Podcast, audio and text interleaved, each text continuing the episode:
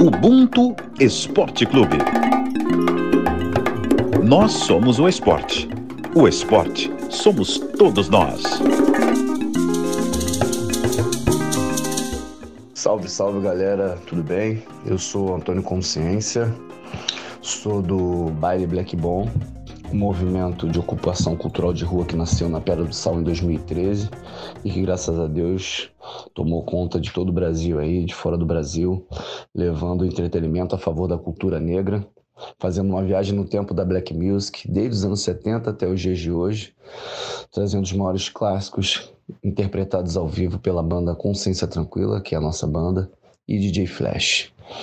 E o Ubuntu pra gente é justamente isso, é poder resgatar e poder trazer a ancestralidade, mostrar a importância da posteridade, unir futuro e presente com respeito pelo amor da cultura black. Esse sempre foi o nosso objetivo e a gente fica lisonjeado de poder ter chegado na Pedra do Sal e ter sido importante para que diversos outros irmãos pretos pudessem entender um pouco da história da pequena África e a importância e os heróis negros que passaram por ali. Através de esse tipo de conhecimento, através da nossa música, para dizer a verdade, a gente conseguiu trazer esse tipo de conhecimento para diversas pessoas sem obrigar que eles aprendam isso, mas de forma singela, onde eles entendam a importância e a beleza de todos nós. É isso, galera. Ubuntu Esporte Clube na área. Novo episódio. Eu sou Diego Moraes, jornalista e atleta da Seleção Brasileira de Karatê. Esse aí que vocês acabaram de ouvir é o Antônio Consciência, do baile Black Bom. É um baile muito tradicional aqui no Rio de Janeiro e a gente já, já começou a esquentar com essa definição aí, porque vai ser um baile black essa resenha. Primeiro eu vou convidar aqui a Aniele Franco né, para esse papo, mas antes dela falar, eu vou dizer um trechinho é, do livro Protagonismos, do capítulo que ela escreveu, é O Legado de Marielle Franco. A Revolução Preta está em curso. Esta revolução que estilhaça as correntes de controle da branquitude por meio de cada mulher negra que coloca sua potência e resistência à frente da direção de sua vida. Já comecei já falando da potência negra que tá aqui do nosso lado, Marcos. Começou com o pé na porta, né? Tipo, não tem nem. Pum. Karateca, né? Literalmente. Imagina, gente, ó, prazer, uma honra estar aqui com vocês dois, que eu admiro muito, com todo mundo que acompanha, e com você, Bia, que eu sou fanzaça, e você sabe disso. Já falou a próxima convidada, mas antes, eu vou chamar o Marcos Luca Valentim, irmão. Prazer estar na sua resenha, na resenha contigo novamente sempre bom, né? A gente se torna repetitivo dizendo que são mesas maravilhosas e tal. E são mesmo. E é importante, assim, são duas mulheres é, absurdamente potentes em tudo que fazem. E eu tô muito lisonjeado de verdade de estar aqui. Principalmente estar em julho, que é o mês da mulher negra, latino-americana e caribenha. Então também ressaltar isso. E, bom, toca o barco aí, vou só tentar aqui contribuir como eu puder. E Marcos Luca Valentim, que é coordenador de transmissões da Globo, é comentarista de lutas, também tem participações aí no GE1 Minuto. O cara tá, tá cheio de qualidade, tá, Aniele? A gente tenta, a gente tenta, a gente tenta. e agora eu vou fazer um chamado. O plano tá em ação, é ação direta, sai da minha reta, é mais do que só gritar revolução. Sou psicopreta, tomei sua caneta, sou mente afiada, Festa tá armada, fogos de artifício. Segura o rojão, porque Bia Ferreira vai entrar nesse papo. Bia, obrigado. Salve, aí. salve. e, e, aí, meninos, muito obrigada pelo convite, muito obrigada é, pela possibilidade de troca, de expandir espaços onde a nossa voz entra. É, obrigada por considerar minha voz importante para estar tá fazendo parte desse bate-papo, juntamente com essa rainha que é a Aniele. Muito feliz de poder fazer esse encontro, mesmo que virtual. O coração tá com saudade. Bom poder te ver bem, bom poder te ver bonita aí, irmã. É isso aí. Eu queria só falar, Aniele, que vocês duas têm uma, uma ligação aí com o esporte, né? Bia, me falaram, Bia, me falaram que você Sopraram, né? começou, começou jogando vôlei, tem uma experiência aí com vôlei, foi o que me falaram. E a Aniele também. Vôlei. E a Aniele também. Eu queria que vocês pudessem falar dessa, dessa experiência no esporte que ambas compartilharam aí também, né? Não jogaram juntas, mas cada uma é, teve essa experiência no vôlei. Quer começar, amiga? Eu ia falar, quer começar, amiga? pode abrir, pode começar. Muito gentis. É, nossa, é, eu, eu, joguei vôlei durante um tempo, assim, minha época de período escolar é, foi praticamente todo jogando vôlei. Na real, eu fazia qualquer esporte que aparecesse para eu fazer, qualquer esporte. Eu gosto de esporte. Então, eu também competia jogando tênis de mesa, é, eu competia no xadrez, eu competia no vôlei. No vôlei foi o que deu mais trabalho, assim, porque a minha mãe usava o vôlei para me punir. Então era assim, ah, você tirou nove na prova. Você não faz nada da sua vida a não ser estudar. Você não consegue tirar dez, então você não consegue jogar vôlei. Então essa semana não tem treino de vôlei até a prova de recuperação do final do, do bimestre. Então, o vôlei para mim era uma coisa que eu gostava muito, mas que sempre era usado num lugar muito. sempre que eu tinha que perder alguma coisa era o vôlei, entendeu? É... E aí eu não podia viajar com a galera para competir, então sempre era um problema para competir e tal, porque meus pais são cristãos, não queriam deixar a filha viajando sozinha, com um professor, e lá lá lá. Então sempre tive esse, essas dificuldades, mas nos campeonatos escolares eu sempre joguei muito vôlei, embora o meu esporte favorito seja o futebol. É... Eu gostava muito de jogar vôlei, eu era ponta, porque eu sou alta, mais ou menos alta. E aí, na época, eu era maior que as outras meninas, então me funcionava bem ali. Eu gosto muito de qualquer esporte, assim, qualquer coisa que seja de competição. Eu sou muito ariana, eu gosto muito de competir. E aí, qualquer coisa que seja de competir, eu tô gostando de fazer. Você também, tá Eu sou, eu sou taurina, mas também sou. Eu comecei a jogar com oito anos, estava jogando ali num campo de areia, na maré, quando passou um técnico do Vasco, me viu jogando e falou: Ah, vou te levar no Vasco para fazer um teste. E aí eu fiquei. Com 10 anos, eu estava levantando a bandeira do Vasco dentro de São Januário, no centenário do Vasco, né? Que se eu não me engano ele foi em 98. Uhum. E aí eu desfilando e tal, mas eu sempre fui flamenguista doente, porque meus avós me levavam pro Maraca, a Marielle me levava pro Maraca. Mas aí, enfim, comecei a jogar com oito anos, joguei no Vasco, no Flamengo, no Botafogo, peguei seleção carioca. Mas com 16 anos fui convidada para jogar vôlei nos Estados Unidos. Antes disso, fui convidada para jogar vôlei na praia. E me falou assim: olha, tem bolsa de estudo? E até, até a Jaqueline, a Jaqueline até hoje faz Jaque Silva, né? Não é qualquer Jaqueline, é Jaqueline do vôlei. aí ela fala, pô, não tem bolsa e tal, não sei quem. A mãe falou, então ela não vai. E não me deixou ir mesmo, assim. Aí eu né, revoltada, porque eu queria jogar, queria jogar e tal. Mas acabei tendo esse convite a partir de uma final do estadual que a gente ganhou, o Botafogo ganhando do Flamengo naquele ano. Tava terminando o ensino médio ali, recebi o convite para ir morar no Texas. E aí, até então, eu ia jogar pelo Texas, né, numa faculdadezinha, num junior college, na verdade, por dois anos. Fui ganhando, fui me destacando e fiquei 12 anos. Fiz faculdade pelo vôlei, Nunca na vida tinha pensado em estudar em escola particular, meus pais não tinham condições. Mas aí o vôlei vem me dá bolsa de estudo ali em Botafogo, onde eu estudo com Pedro. E depois faço faculdade e mestrado nos Estados Unidos também a partir do vôlei. E joga até hoje, né, gente? Então, todo sábado de manhã eu tô lá na Praia de São Conrado. A gente vê nas redes sociais aí. caladinha, caladinha. Você joga também, Bia, ainda? Ou tá mais pro skate, joga um futebol? Cara, eu ultimamente tenho jogado basquete, é, tenho dado mais de skate também. Eu tô, eu tô sem skate, então normalmente eu colo na rampa e fico pedindo carrinho para os meninos para dar uma volta. é, mas futebol, sempre que dá, gosto muito. E eu tenho uma parada que é doida, que eu gosto de golfe, cara. E é, é. eu gosto muito de golfe. ver o preto, uma pessoa preta falando, pô, me amarro em golfe, né? Pô, eu gosto muito de golfe. E tem um, tem um menino que se chama Pedro Amparo. A Aniele conhece o Pedrinho Amparo, percussionista. Super. É, ele é incrível. E o Pedrinho ama golfe. Então eu e o Pedrinho, a gente fica trocando vários vídeos. Olha essa tacada! Olha isso aqui! Ah, olha esse taco, olha esse taco novo, olha essa bolinha. A gente gosta. Então, o, o golfe é uma parada que eu gosto também, mas que eu não tenho jogado, porque eu morava no Rio é, que tem campo de golfe público, né? Aqui em São Paulo não tem. Aqui é só os playboy da Zona Sul, meu. E aí eu, eu ainda não consegui colar por lá, não. Mas eu ainda jogo. O que me chamar para jogar, de queimado a 21, nós estamos jogando. o Marcos também, mas ele. Uf. Não, não, mas um basquetinho você curte também. Você não, curte eu gosto, um basquetinho, eu gosto, basquetinho. Eu gosto. E, é, e é engraçado, porque já falei isso aqui outras vezes, eu tenho a teoria de que todos os esportes no Brasil são de elite, à exceção do futebol.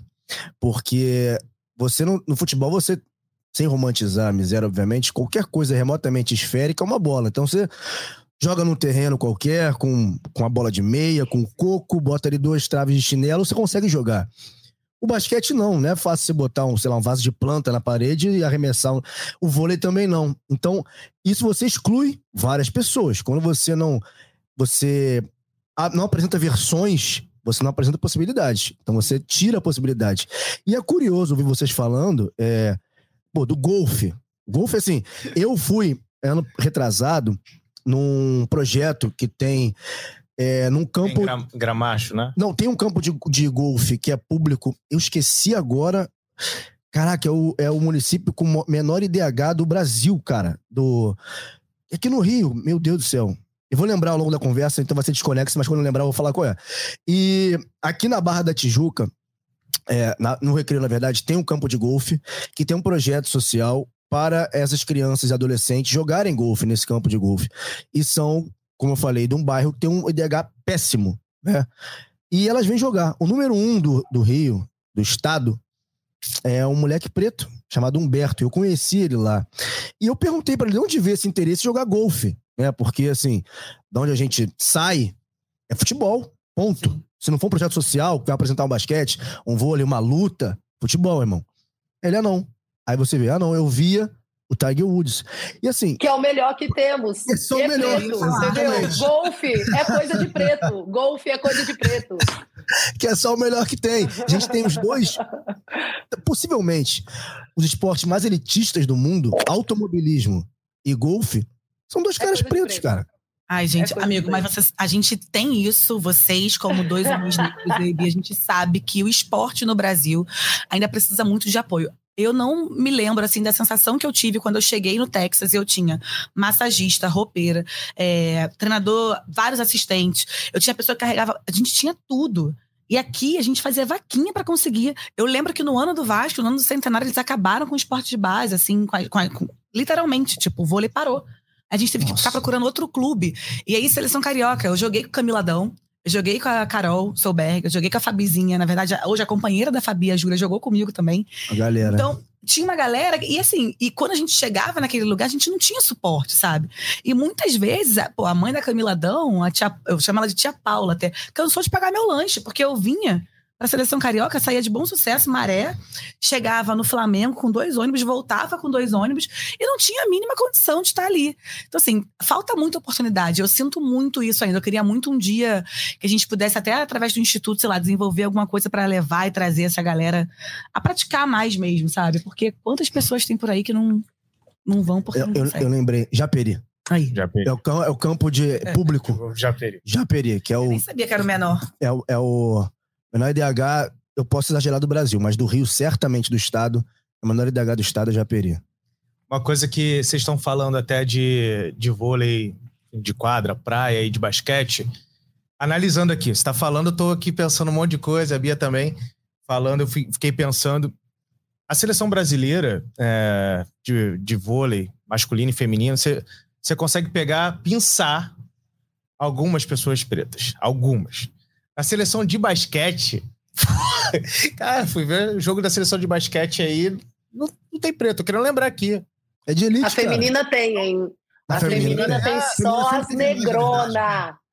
A feminina tem só as negrona. A Damires Dantas, que é a principal hoje Sim. jogadora, a gente Tem Damires, tem Ramona, tem Clarissa dos Santos, tem claro, exatamente. É, Rafa Monteiro, tem a Gil, é, Deixa eu ver. Ah, pô, tem, tem, tem pô, várias negonas no feminino. Próxima da seleção, hein, hein Bia? Bia tá Oi? Sabendo, Você é bem próxima da seleção, hein, Bia, de basquete. É, cara, eu, eu sou amiga das meninas. Sou amiga das meninas e aí a, gente, falou... a gente vira e mexe se encontra. Quem me falou que você é bem próxima foi uma repórter de São Paulo, que é a Denise Tomás Bastos. Falou que você sabia tudo do basquete feminino no Brasil. Ela falou, é, mas as meninas são minhas amigas. Eu vou fazer o quê? As pretonas, gente boa, se encontra. Então, outro dia eu estava na feijoada da Ramona, que chegou depois de ser MVP no campeonato é, sueco. Depois a gente vai se encontrando na vida, né? Então, vou para Portugal, me encontro com as meninas que jogam lá, enfim a gente tem um contato massa. Arrasou. E eu vou falar aqui agora nesse momento, porque quando eu participei do Roda Viva, eu citei Fernanda Garay. Pô, ícone, pelo amor de Deus, né? Você me citou esse dia, eu, eu quase tive um derrame. Também. Mas tudo bem. E aí, no dia seguinte, ela veio no meu Instagram. Tipo, olha, tava ouvindo, obrigada, não sei o que, toma aqui meu WhatsApp. Eu falei, meu Deus, eu falei, pai, meu mundo cara. cara, várias vezes ali, pô, Praia Clube e tal, eu ficava desesperada pra assistir. Garay, pô, Joga demais, misericórdia, gente. Ah, e a, eu sou e a Fofão fã. também, que tem vários títulos pela seleção brasileira. Atemporal. É, atemporal, é, atemporal. Mas eu até queria falar também um pouco dessa, dessa coisa de ter, termos poucas pessoas pretas Sim. nesses ambientes, aquela, é o perigo da história única, né? E a gente vê vários ciclos. É, você vê, hoje tem um ciclo de vôlei, mas pensando também nos esportes individuais, né? vamos pegar a ginástica, por exemplo. A gente teve a Daiane dos Santos, a, há duas décadas. Depois de um bom tempo, veio a Rebeca. E agora, também, internacionalmente falando, tem a Simone Biles. É, se a gente pega no tênis, as irmãs Williams e a Naomi Osaka, bem depois das irmãs Williams já terem começado, veio a Naomi Osaka.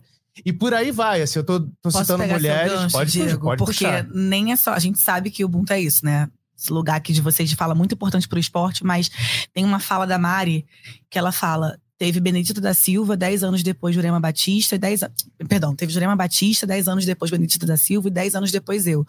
Assim, uma década para ter uma mulher preta uhum. como vereadora. E é mais ou menos o que você está falando. Uhum. A mesma coisa. Tipo, do esporte a gente passa, tipo, tantos anos para ver alguém chegar, sabe? E por que isso, né? Porque é sempre com a gente, é sempre com o nosso povo. Que na teoria, e eu, eu ouso dizer que na prática também, costuma ser melhor do que muita gente que tá ali. O que falta mesmo é oportunidade, né? E no rap é parecido com isso também, né, Bia?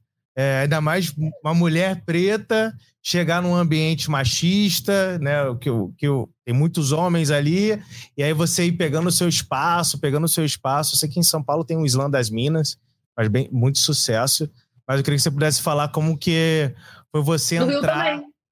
No Rio também é. tem Islã? Não sabia. No Rio tem o Islã das Minas. Ah, no Rio tem uns Islã Boca, Poxa. menino. Tem Vai estar no dia 27 da inauguração da estátua da Marielle. Ah, o João das Minas já está presente. Convite, né? Faz o convite aí, deixa convidado aqui no Pô, eu trabalho com serviço completo, irmão. Deixa isso aí. 27 de julho, lá no Buraco do Luma, a gente vai inaugurar uma estátua da Mari. Provavelmente vai ter até Francia Marques, vice-presidenta hum. eleita agora na Colômbia. E vai ter aí uma galera da cultura. Horário. 11 horas. 11 horas, 11 horas. Anotaram 11 na agenda aí? Da noite, só pra ficar bem claro. Não, da manhã, para. Mas vai até a noite. Se não falar o horário, gente, vai chegar será? 11 da noite sei. lá, já era. Não, gente, 11 da manhã, pelo amor de Deus, 11 Diego. da manhã, 11 da manhã, 11 da manhã. Bia, conta como é que, que foi essa sua inserção aí dentro de, desse movimento. Então, o que eu ia falar é que eu acho que o lugar onde a gente, enquanto pessoas pretas, tem maior nível de representatividade de pessoas bem-sucedidas e com sucesso pretas é no esporte.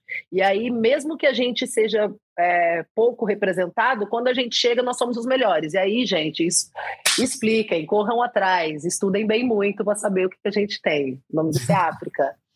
É, eu acho que o lugar onde eu podia ver pessoas pretas bem-sucedidas era no esporte, assim. É, então, todas as vezes que, que eu pensava o que, que eu ia fazer da vida, normalmente eu não pensava em, ah, sei lá, você médica, porque eu não conhecia médico preto, eu vou ser juíza, eu não conhecia juíza preta, mas eu conhecia esportistas pretos, eu conhecia artistas pretos, é, e aí eu acho que foi criando essa referência. Eu acho que a minha ligação com, com o, o, esporte e a inserção no meu trabalho com a música é que eu, desde os meus 16 anos, vivo exclusivamente da música. A música paga todas as minhas contas, bem ou mal. É, desde os meus 16 anos, que não é meu pai nem minha mãe que me dão nada. Então, é, eu tocava em bares, aniversários, casamentos, enfim, tudo, tudo quanto era lugar.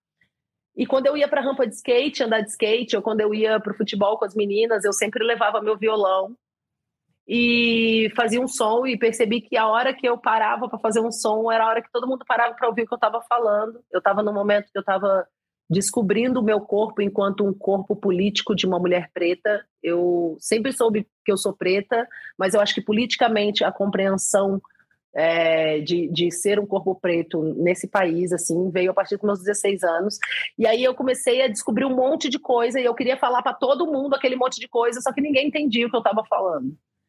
E aí, quando eu percebi que o meu violão me aproximava mais das pessoas e fazia com que as pessoas prestassem mais atenção, eu ia para a rampa de skate com o meu violão, ficava umas três, quatro horinhas ali andando de skate, depois a gente parava, sentava, fazia um som e eu trocava ideia sobre as paradas que eu estava aprendendo, assim. E foi assim que eu comecei a fazer música política, enfim. É, o esporte sempre me abriu espaço para ocupar com a arte. Então, eu sempre tive esse. Eu era a pessoa que ia, ia fazer um qualquer coisa, sempre meu violãozinho estava comigo. Eu ia para a escola com violão. Então, é, eu sempre tive esse meio social de interação, que era o esporte, que era onde eu tinha um grupo de amigos, era onde eu conseguia socializar bem e tal. E aí, nesse lugar, foi onde eu consegui começar a inserir minha arte e entender como é que as pessoas iam receber isso, enfim. Amo os dois, música e esporte. Não, legal. Eu queria te fazer uma pergunta, Bia, sobre o skate, porque assim, é, eu não eu conheci já quando eu andei de skate durante um bom tempo. É, e me quebrava, vi quebrado, óbvio, era bem moleque. É, até porque quem não se quebra não anda de skate. E só que de um tempo pra cá, depois que eu parei de andar, eu tive pouco contato com pessoas pretas que andam de skate. E a gente fez um programa aqui um tempo atrás, né, Diego, sobre falando sobre a ausência de pessoas negras em esportes radicais. A gente tem desde o surf, falando dos Estados Unidos, que negro é proibido de ir à praia, então, obviamente, não ia surfar, né? Até que no Brasil, que é um esporte caro, óbvio, então, enfim. É, falando de neve, nem, né, nem se compara também, pela geografia e pelo equipamento. Mas o skate tem uma coisa curiosa, e esse mundo, né, assim, esse underground que fala que é o skate, tem a questão das roupas, que sempre usava roupa larga, usava gorro, usava boné, e as pessoas que andavam próximas a mim, que andavam de skate, as pessoas brancas que andavam de skate, andavam assim de boa. E era maneiro, era legal, o cara descolado, que andava de skate, ah, minha mãe nunca deixou usar gorro, não deixou usar boné, não me dava casaco escuro. Essas coisas, essa, esse estilo que compunha o que é o cenário do skate, eu nunca fiz parte, embora andasse de skate. Aí eu queria perguntar o seguinte, porque a visão que tem de uma pessoa negra de skate, eu, moleque, assim, com os 14 anos, eu tomava duras que eu não tomo hoje, por causa do skate. Tá com skate, tá de calça, tá de regata. E era um moleque, sabe? É, e eu vi os outros garotos não tomando. E é óbvio que passa o tempo, por mais que você vá fazer outra coisa, não importa a roupa que você, a roupa que você veste, sua profissão, você primeiro é preto, a identidade que você tem é ser uma pessoa preta, fim.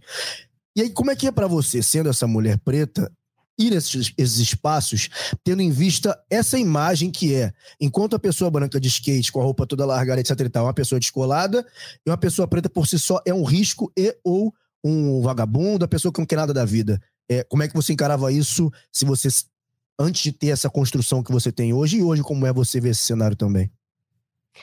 Cara, eu acho que o skate é preto, mano. o skate é, é, era, era o lugar onde eu mais via gente parecida comigo, era na rampa de skate.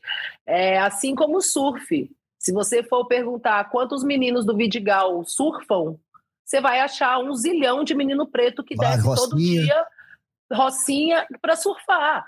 O negócio é quem consegue viver disso? Os brancos mesmo, que não tem mais nada para fazer, que não tem família para sustentar, que não precisa pensar que o pai pode bancar todas as pranchas que quiser, que o pai pode bancar a fábrica de skate para ele, pode bancar as viagens internacionais para ele competir. É claro que é os brancos que vai aparecer ganhando, é claro que são os brancos que vão aparecer no surf, é claro que são os brancos que vão aparecer no skate, porque um menininho preto que precisa sustentar a família ou ajudar na renda de casa não vai poder dedicar sua vida andando de skate, com o skate dele que a lixa tá saindo, que o shape já tá quebrando, que os truques já tá mole, não tem como trocar. Então, quando a gente fala sobre isso, vai aparecer os brancos mesmo. Assim como quando você vai ver lá o basquete, a, sei lá, a seleção masculina de basquete, ou quando você vai olhar a galera da canoagem, ou quando você vai olhar. É claro que estão os brancos, porque os pretinhos estão muito ocupados em não morrer, estão muito ocupados em, em não parecer suspeito.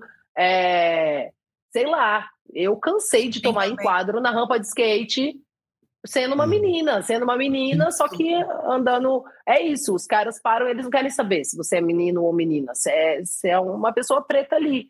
Então começa a virar uma parada muito perigosa. É, já é perigoso existir. Agora, existir nessas condições não é permitido para a gente.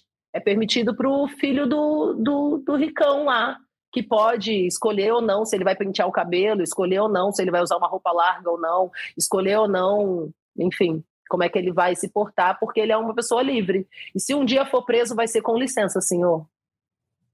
Eu acho que a Bia traz um ponto também que eu lembro a primeira vez que eu entrei numa escola particular por uma bolsa do vôlei, lá com os meus 14 para 15 anos, eu tinha que trazer marmita, né, para poder ficar no Botafogo depois de treinar. Então, naquela época a gente não tinha muito suporte, então a gente ganhava. Anos depois eu vim ganhar aquele vale transporte de papel. Não era a sua idade, não, Marco Louca. A minha mãe tinha, mas já dava pra te lanchar. É eu peguei, eu peguei. Papel, papel, papel, papel, papel, sério, cara. Eu sou de Macaé, né? Então, quem Era azul e laranja. Então... Isso aí. É, peguei, porra. Peguei, peguei. Amigo, eu vinha pra cá, na verdade a gente ia lá pra Botafogo e tal. Eu cansei de abrir minha marmita estragada. E aí eu ficava para treinar, tipo, treinava no mirim, no infantil, no infanto. Tem nada no estômago, assim. E aí quando ela traz essa fala, que era isso, era muito difícil manter aquele esporte para mim. Então, quando a gente não encontrava alguém que desse um suporte para apoiar e tal, pô, minha irmã cansou de trazer marmita para mim, meu pai cansou de vir, mas era muito longe, era isso, eram dois anos para ir, dois anos para voltar. Primeira vez que eu ganhei um vale transporte, uma, uma bolsa, né? Que assim, para mim, não só bolsa de estudo, mas é, cesta básica, lembrei. Nossa, minha mãe falou tanto, ela ficou tão emocionada. Agora sim, minha filha, porque sempre era, você vai ter que largar o vôlei. Você vai ter que largar o vôlei, não dá para você ficar no vôlei. Porque era muito caro bancar aquilo ali, sabe? Então a gente vê quantas pessoas e quantos sonhos que são talvez ali interrompidos por falta de suporte mesmo, né? É. Uma coisa que a Bia estava falando, que o esporte ajudou a ocupar, né, a ocupação dela na arte. E no seu caso, o esporte te ajudou a ocupar cada vez mais espaços né, dentro da educação, né? Você subir os degraus dentro da educação. Queria que você pudesse falar um pouco mais sobre isso. Você já falou rapidamente, mas como é que foi aproveitar o esporte para você subir ainda mais uh, na questão da educação? Eu acho que me ajudou a vários degraus, Diego. Tipo, de verdade, assim, até ser a mulher que eu sou. Quando eu chego em Carolina do Norte, que eu me deparo com uma sala inteira de Angela Davis, sabe? Tipo, explicando o que, que era feminismo negro, eu tinha 17 anos.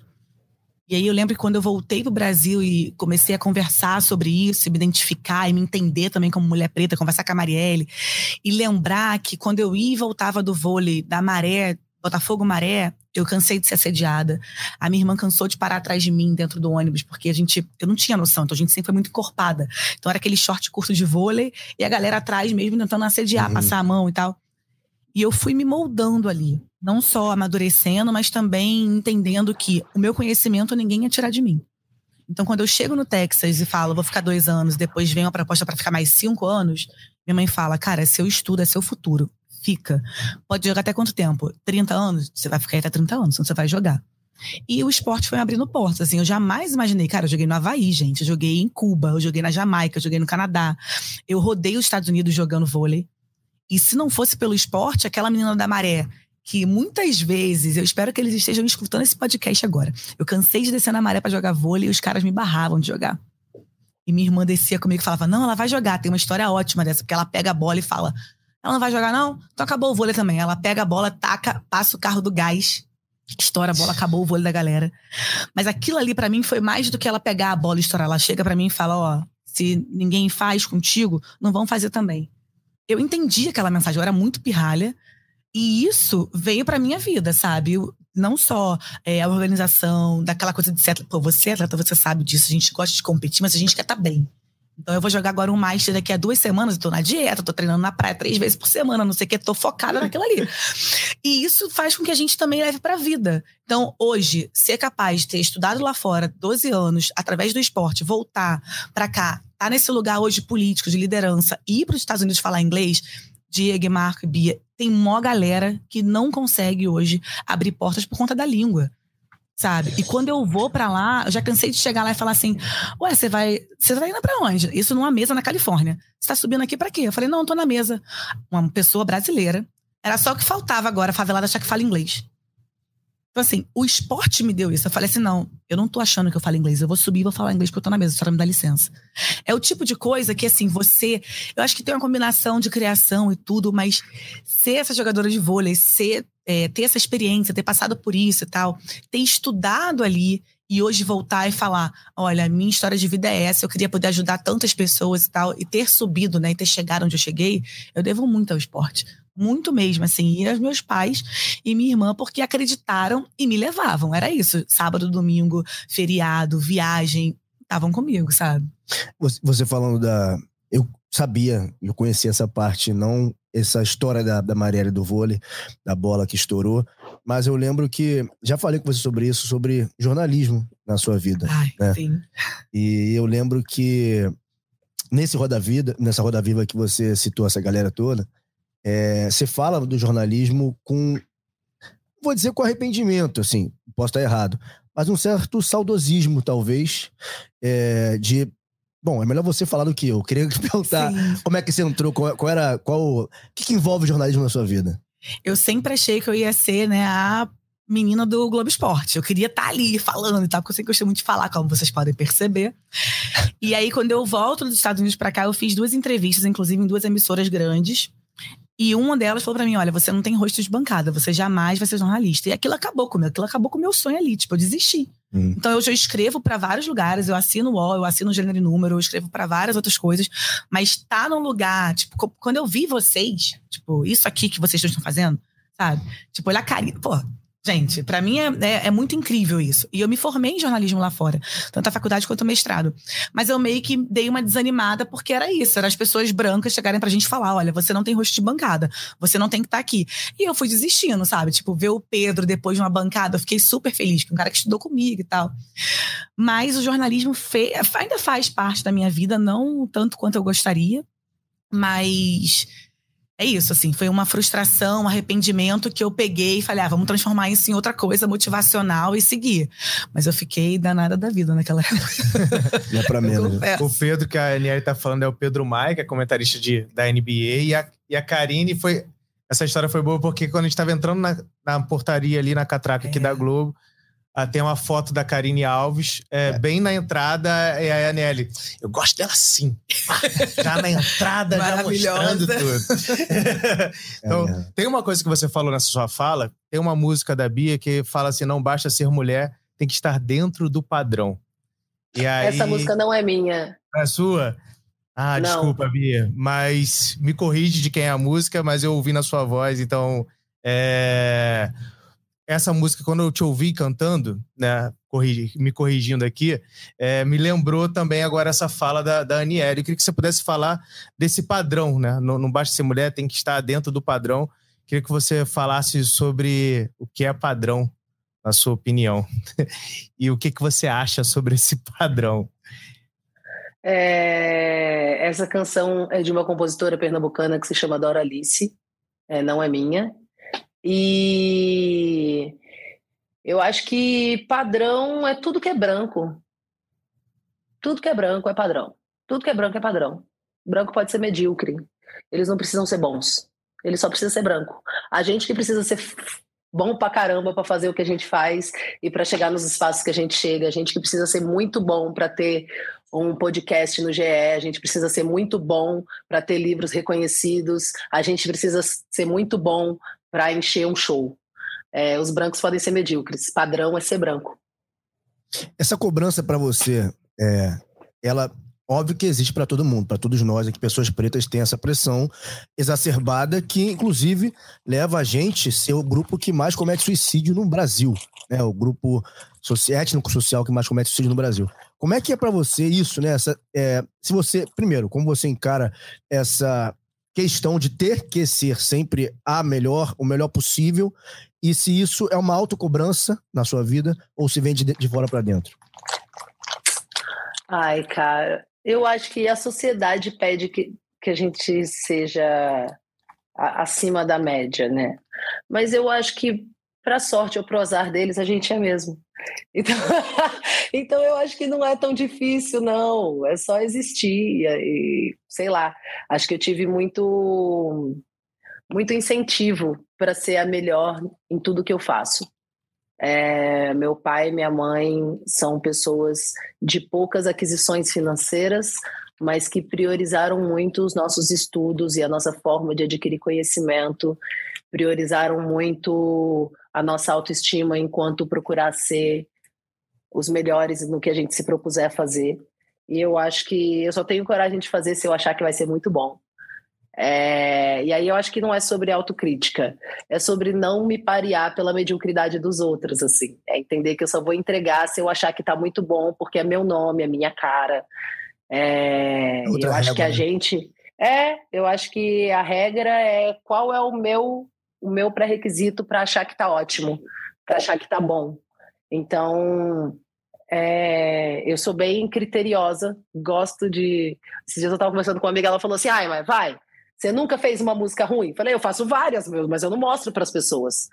Porque é isso, eu só tenho coragem de mostrar o que eu acho bom. É o processo. É, eu só tenho coragem de mostrar o que eu acho bom porque eu não vou ter coragem de apresentar uma coisa que nem eu tô achando bom, vou mostrar para você por quê, sabe? Então, eu acho que quando você se propõe a fazer um podcast, convidar um monte de gente massa, é porque você entende que você é muito bom fazendo aquilo que você faz, que é, é isso, alguém tem que fazer e que seja eu, que faço muito bem, sabe? Então, eu acho que nesse lugar a gente a gente, se a gente para de se medir pela régua do outro, assim, a gente parte do princípio que a gente só apresenta o que a gente faz muito bem. É, e aí eu acho que, infelizmente, o racismo obriga a gente a, a se cobrar nesse sentido também. Mas eu acho que, para nossa sorte, a gente. E aí, quando eu falo a gente, eu falo as pessoas que têm menos oportunidade é, são muito melhores no que fazem, porque elas fazem com pouco fazer com o papai bancando, fazer com em patrocínio, fazer. Aí é muito fácil. A gente aprende a fazer com nada. Quando a gente tem qualquer coisinha aqui para auxiliar, a gente brilha muito, porque eu acho que é, a escassez cria também a possibilidade de criatividade para manutenção da vida, né? Então, acho que a gente é muito bom porque a gente aprendeu a sobreviver com muito pouco. E aí, quando a gente consegue ter um acesso é quando a gente fala, ah, cara, é isso aí. Fazia a pé, não vou fazer com quatro rodas. Exatamente. O, o, ela tocou num ponto, né, Nelly, muito. Acho que é, é central, né? Acho que é a raiz para a gente discutir a gente. Educação, né? Que, enfim, é o que você domina tão bem. É, e tem uma frase do Malcolm X que eu gosto muito de citar, que ele fala assim: a educação é o nosso passaporte para o futuro pois o amanhã pertence ao povo que se prepara hoje. E a educação, nesse sentido, não só acadêmico, que obviamente é fundamental, mas a quem a gente está educando, como estamos educando e o que estamos educando, né? E eu queria que você falasse sobre isso, assim, desse papel é, seu e de professores e professoras que não só lecionam academicamente, como se propõem a dialogar em prol do avanço que é a nossa única chave possível para um futuro que exista para a gente. Né? Porque até então, tudo que querem é que a gente não existe no futuro. Sim, não, tem várias coisas que eu podia falar daí, mas a Bia falou uma frase muito parecida com a que minha mãe sempre me diz, que é conhecimento é teu e ninguém tira, então vai atrás. Uhum. É, Mari chegou a fazer mestrado, eu tô agora no doutorado, eu fiz três mestrados, na verdade, e sou professora desde os 17 anos, tive que interromper minha carreira quando assassinaram a minha irmã, porque as escolas acharam que a minha imagem era muito forte para estar tá lecionando em escolas particulares, particulares, perdão, então eu saí dali, mas eu fiquei oito anos dando aula dentro da Maré, Marcos. E assim, ter voltado para lá como professora de inglês, quando eu contava essa história do tipo, morei nos Estados Unidos, joguei vôlei, não sei o quê. Os olhinhos. É um sentimento, assim, que eu tenho muita saudade, que eu fico pensando, cara, eu preciso logo voltar para a universidade pública e lecionar também, que é um dos meus outros sonhos. Uhum. Porque uhum. você poder inspirar ali, tipo, dando aula de inglês, português, ok. Agora, você inspirar com a sua história de vida, e aquilo era tão incomum para eles que eles olhavam e falavam assim: caramba, professora, e como é que é nos Estados Unidos? Tem ônibus? Sabe? Era uma coisa assim. A galera moleque, tipo 16, 17 anos, mas também tinha uma galera de 12, 13 que sonhava com futebol. Eu me lembro que uma vez eu consegui levar algumas pessoas para um treino de vôlei no Flamengo. E tinha uma galera famosa treinando tal, tipo, Sassá e tal. Elas olhavam assim, será que a gente pode tirar foto? Não sei o quê aquilo era tão pequeno tão pouco pra gente, mas para eles era tão grande, sabe? E a educação, ela consegue promover esse tipo de coisas. Eu tenho um grande sonho que é um dia fazer um fellowship, tipo um intercâmbio, sei lá, através da Mari, de levar e trazer mulheres negras acadêmicas ou não, de favela, sei lá, para conhecerem isso, seja através do esporte, eu não sei, mas eu estou buscando financiamento para isso. Porque a educação conecta, a educação salva vidas, sabe? A gente está vendo a situação atual do nosso país, o ódio que se tem, tipo, legitimado numa violência política, legitimado num discurso de ódio, que as pessoas acham que, ah, não, são esses, esses professores aí que ficam doutrinando. Cara, pelo contrário, sabe? Porque se fossem professores como eu e como tantos outros que chegam ali e falam da vida, têm empatia com os alunos, porque, amigo, eu cansei de chegar em sala de aula e ter professor que falava assim: ah, chegou atrasado, perdeu, mas o problema é teu. Então, professor, dificilmente eu não tive quase professor negro. Eu fui ter uma professora negra na UERJ que olhava para mim e me entendia. Falava, olha, tá trabalhando, bancando casa, não sei o quê, chegando tarde. Não, eu entendo aqui. Então, a educação, ela abre portas. E, infelizmente, o nosso povo ainda tá muito aquém disso. Toda vez que eu tô numa live ou numa mesa que fala assim: ah, eu gostaria de apresentar a Aniele Franco, não sei o quê, não sei o quê. Aí sempre corta alguma coisa da minha graduação. Eu falo: não, eu me apresento. Não quero que branco não me apresente. Deixa que eu me apresento. E aí, quando eu falo, nossa, três mestrados. Então, por que, que é sempre isso pra gente, sabe? E é isso que a gente, eu, eu queria muito. Tenho muito sonho de poder mudar isso. É normal. Eu quero que isso aqui vire normal. Diego e Marcos, Rafa, todo mundo. É ok. Mas por quê? Vocês tiveram oportunidade na educação? Vocês chegaram num lugar que muita gente não chega e vocês podem abrir portas para outras pessoas. Então, hoje, quando eu penso, pô, se eu terminar um doutorado em linguística aplicada sobre aquisição de segunda língua para mulher preta, que tem poucas oportunidades, eu consigo fazer um trabalho disso, consigo abrir portas em outros lugares. Então a gente pensa no coletivo. Coisa que a gente branca não pensa. E para encerrar essa fala, eu estava num evento com a TIM, na semana passada, e uma mulher branca fala assim: ai, você pode ensinar pra gente o que, que a gente deve fazer para melhorar, para ser antirracista? Eu falei: eu não tenho que te ensinar nada, meu amor. 2022, né? Você, exatamente, você pode chegar e pesquisar, tem pai Google, entendeu? Tem um monte de coisa, eu não tenho que te ensinar nada. A gente pode dialogar, te ensinar não tem obrigação nenhuma. Eu corri atrás da minha educação, você corre atrás da sua. Eu acho é uma fala muito radical, cansada, sabe? Exatamente. Pô, tem que ficar comprovando e tal. Não tem que explicar nada. É um pouco disso, assim, cara. Educação para mim é tudo. Eu brigo pela educação, eu vou em cima da educação. Quando, ah, eu vou cortar aqui, tá muito grande a sua descrição. Corta que eu sou irmã da Marielle, então. Corta qualquer coisa, não corta minha educação. Tipo, porque eu ralei muito, minha mãe me, me ajudou muito ali, minha irmã, todo mundo. Mas eles não querem cortar, entendeu? Então, enfim, eu me empolgo muito com a educação, porque foi o que me abriu portas, é o que eu espero passar para as minhas filhas, e eu espero que a gente consiga um dia olhar para trás e falar assim: não, cota não é esmola, porque tem que ter, isso é reparação. A gente realmente tem que ter. Eu sou cotista da UERJ. Quando eu fui reconhecer meu diploma voltando dos Estados Unidos, fiquei lá, tal pela UERJ, cotista racial real na UERJ. E é isso, as pessoas têm que aceitar, porque a gente tem que estar onde a gente merece estar, sabe, Marcos? É aquele velho assunto do tipo, ah, eu fiz um documentário da Maria Helena, fiz só com gente branca porque não tinha gente preta qualificada. Eu falei, você não procurou. Você não procurou. Desculpinha porque você não procurou. Porque o que mais tem por aí, eu podia falar inúmeras pessoas. Roteiristas, diretores. enfim, não procurou. E a gente tem que estar nesses lugares, sabe?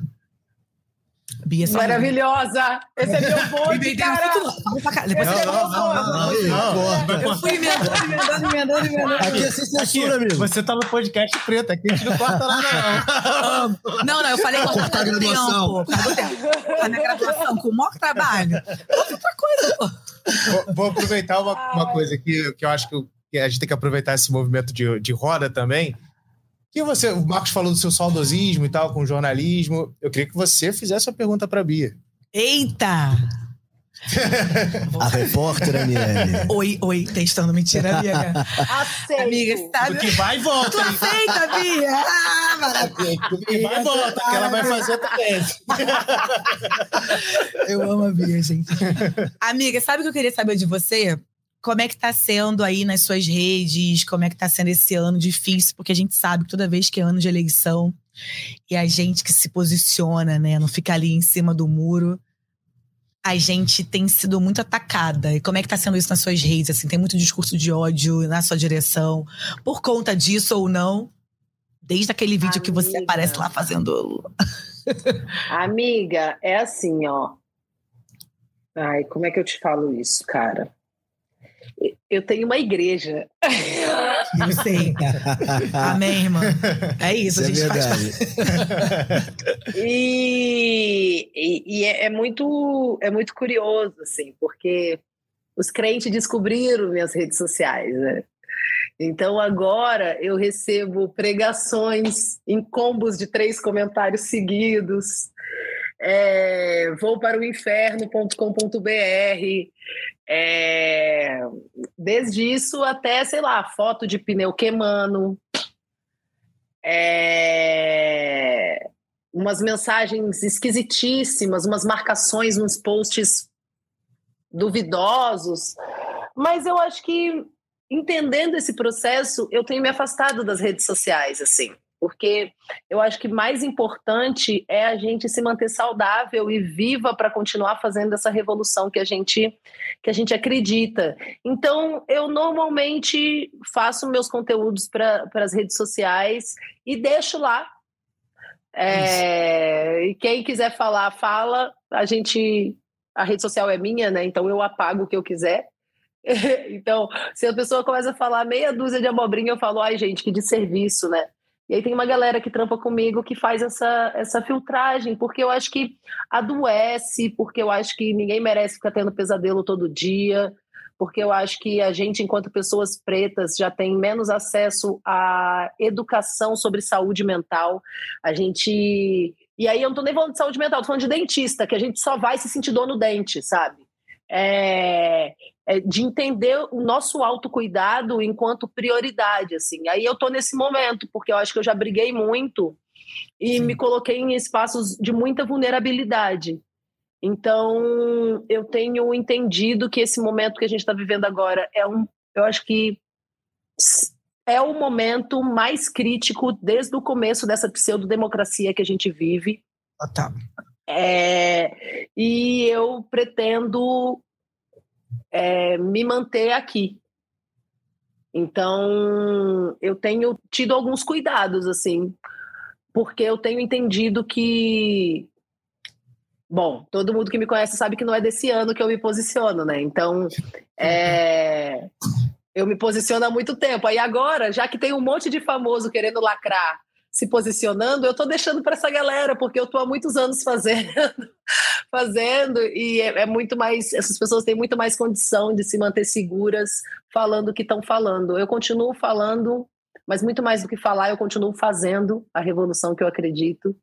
E acho que para todo mundo que estiver ouvindo, é muito importante que a gente se posicione e é muito importante que a gente se mantenha vivo, é, eu tenho falado muito sobre vida, porque eu acho que quando a gente pauta a necropolítica, é, a gente precisa fazer isso para explicar para as pessoas que a gente está morrendo, que a galera quer matar a nossa esperança, que a galera quer matar o nosso, o nosso grito, mas que o maior grito, que a maior revolução que a gente pode fazer é continuar existindo na cara deles, vivos, assim.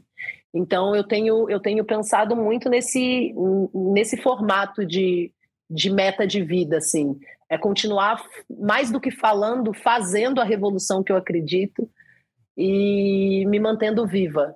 E aí, para minha saúde funcionar, eu não posso ouvir muito essa galera, não, porque, nossa, é, é difícil, Anne. Você sabe. Né? Tem sido uma pauta muito cara pro povo preto. Ah, amiga. Ah.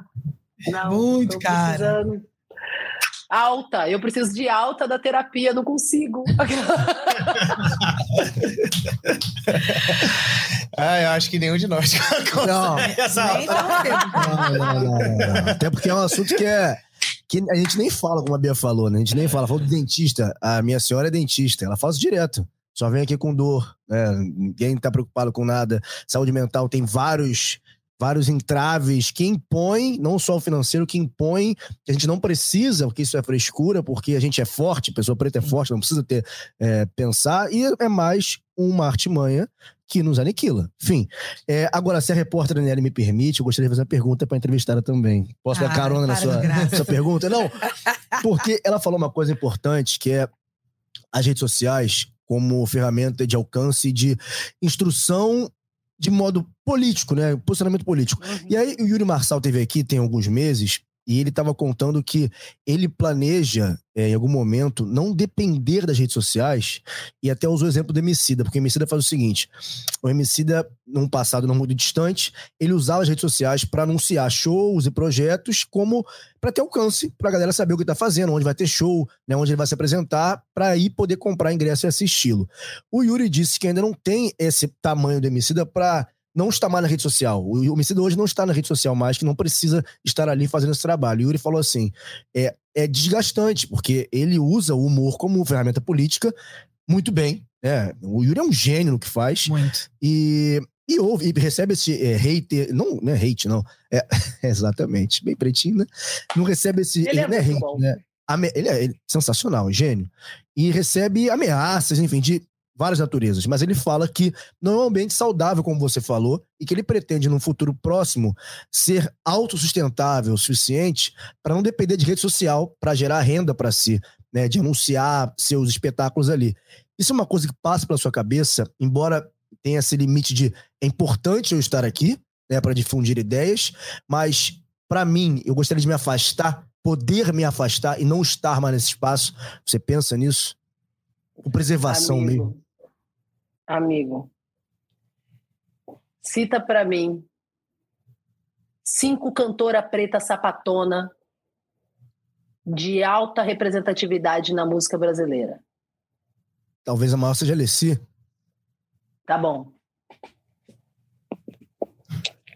Alta, alta, várias. Deve ter algumas que eu não sei que são. Amigo, o que eu vou te contar agora, você não vai acreditar. Para ser sapatona na música, você tem que ser branca. E aí eu vou te falar várias, ó. Tem a Maria Gadu, tem a Marisa Monte, tem a Simone, tem a Ana Carolina, Zélia Duncan, a Cássia Eller, tem. Ó, ó, a gente pode ir falando aqui, várias. Você vai puxando aí, você vai achar. Angela Rorô. É... Tem um estereótipo para você ser sapatona na música brasileira. Amigo, se não fosse as redes sociais, eu não existia porque não há espaço para pessoas que se parecem comigo.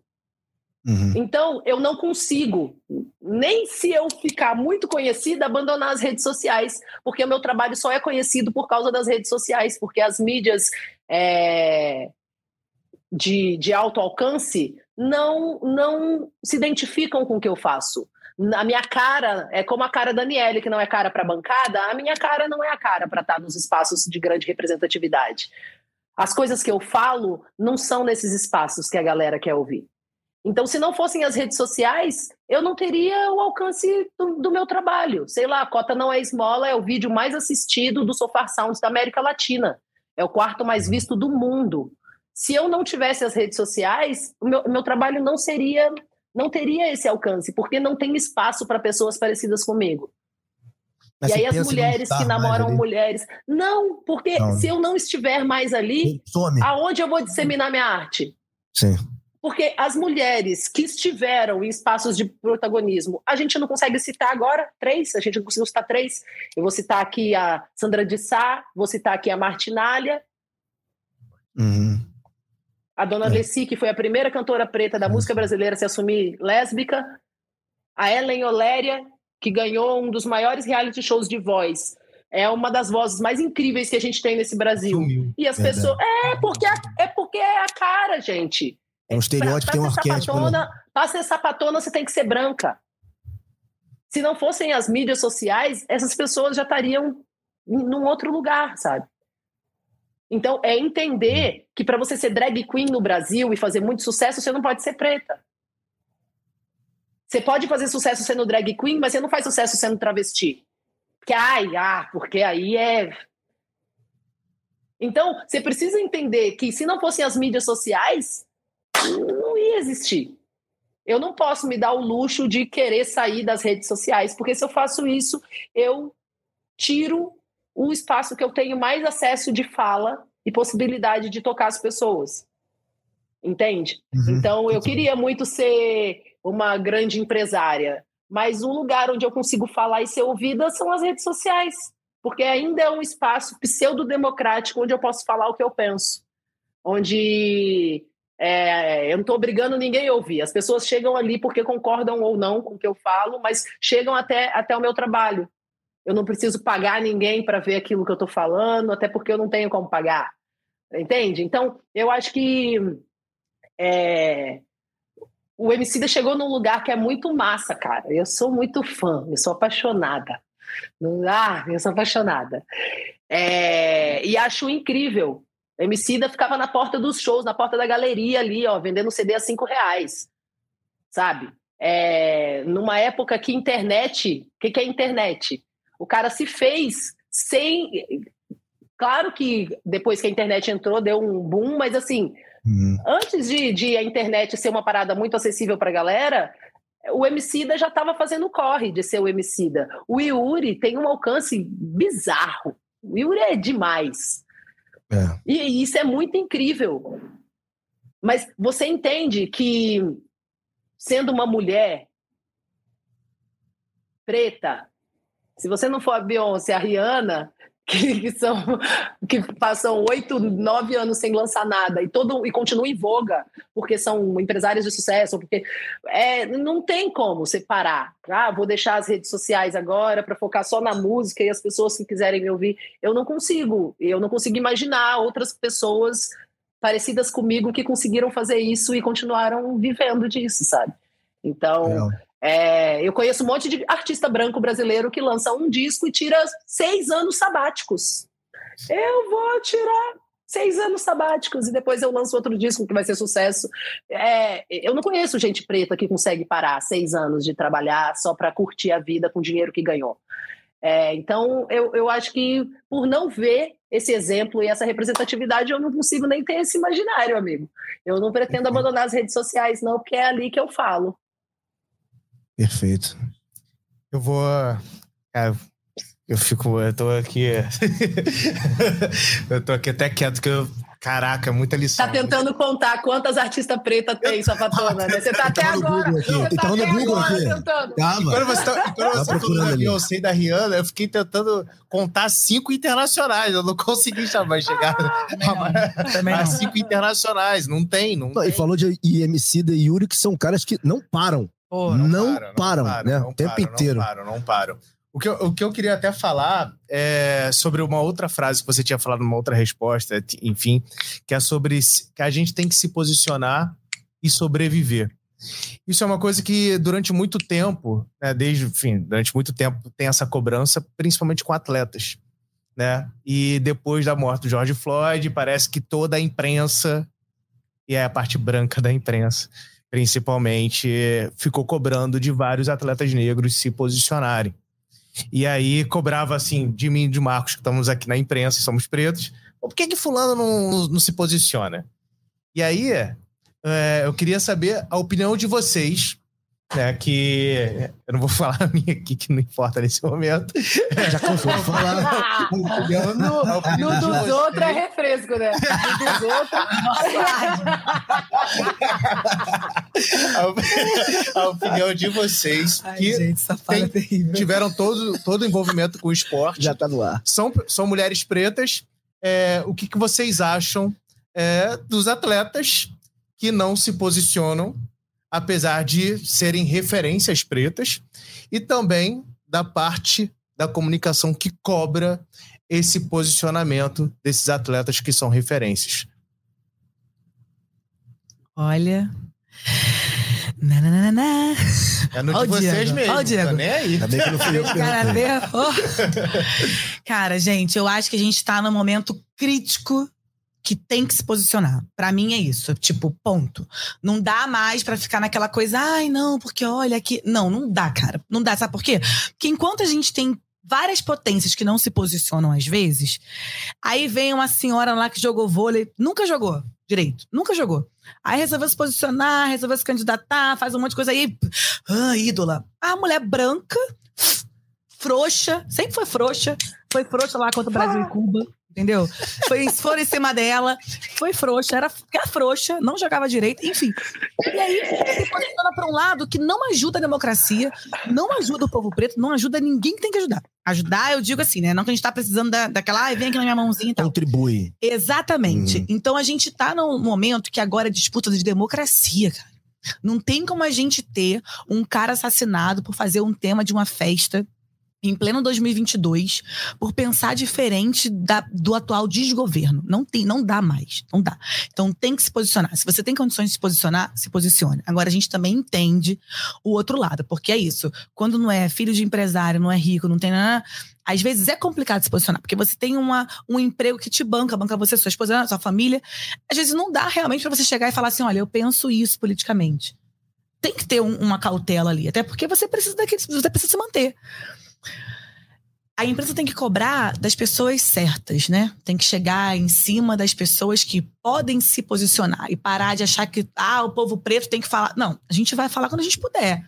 A gente também não é obrigada a nada. É um pouco da história do ah, me ensina aqui, não vou te ensinar nada, vou fazer o que eu acho correto.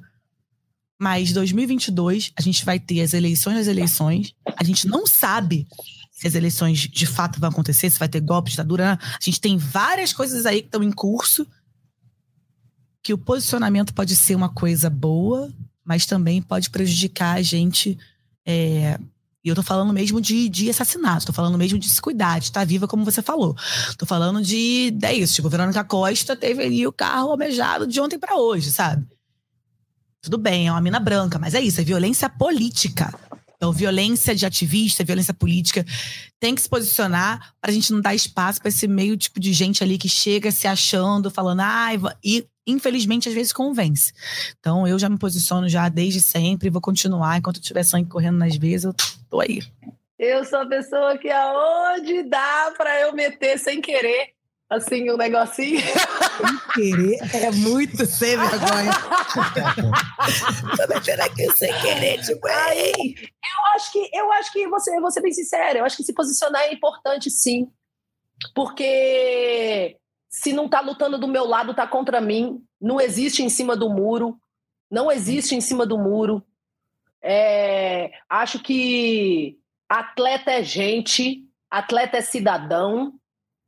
Acho que você proibir um atleta de se posicionar politicamente, punir um atleta porque se posicionou poli- politicamente, ou, sei lá, oprimir com discurso, ou falar: olha, você é, você é atleta, você não tem que dar opinião política. Claro que tem, eu tô vestindo a camisa com essa bandeira, entendeu? Eu, eu, tô, eu tô comprando aqui, dando meu sangue pra, pra... Por que, que eu não posso me posicionar politicamente? Eu sou, sei lá, então, eu acho que eu, enquanto artista, entendo que artista que não se posiciona é conivente com a política de pão e circo. E não retiro o que eu digo. É, assim como eu acho que atletas que não se posicionam também estão sendo coniventes. Acho que quem não se posiciona já se posicionou. E aí a gente sabe do lado de quem que a gente está andando. É importante que a gente faça isso, principalmente nesse ano que a gente está vivendo, porque quando meus filhos estiverem na escola estudando, eu quero que eles saibam que no ano mais crítico que houve na política brasileira, a mãe dele estava lutando do lado certo da história. E aí isso faz com que eu queira me posicionar, para que daqui 50 anos ninguém mude quem eu fui, ninguém mude o que eu disse, ninguém mude o lado por onde eu lutei. Então eu acho que é importante que a gente deixe registrado na história o lado que a gente toma, porque a gente nunca vai ficar do lado de quem foi covarde. E com esses registros, a gente vai chegando ao fim de mais um episódio do Ubuntu Esporte Clube. Obrigado, Bia. Obrigado, Aniele. É... Aulas. Me chama para jogar golfe. Me chama para jogar golfe. Vou chamar, vou chamar. Eu vou vou chamar, vou vôlei, chamar. O basquete Vou é mais fácil, o vôlei é mais fácil. Ô, Bia, o Basquete é o basquetinho é fácil, porque tem toda segunda e quarta eu tô jogando basquetinho, mas o, o golfe, Eu fui o um dia golfe lá. tá complicado. golfe. Propaganda dele. golfe, Ó, gente. eu tô na praia jogando vôlei ali em São Conrado, ou então Copacabana com Faz- churrasco, cerveja. Vambora, pô. Vou, vou te Já trazer vou, pra cá. vou. Você tem vôlei, basquete, Tem um campo de golfe aqui. Não, tem um campo de golfe aqui. Tem um campo de golfe aqui. escolher, amiga. Tem. Tem, tem. Cardápio Chegando no. Rio de Janeiro, a gente se encontra então para bater essa bolinha. Arrasou. Só dá um salve. Fechou, fechou. Valeu, gente. gente. Beijo, Obrigada. beijo. Subir a musiquinha aí. Até a próxima.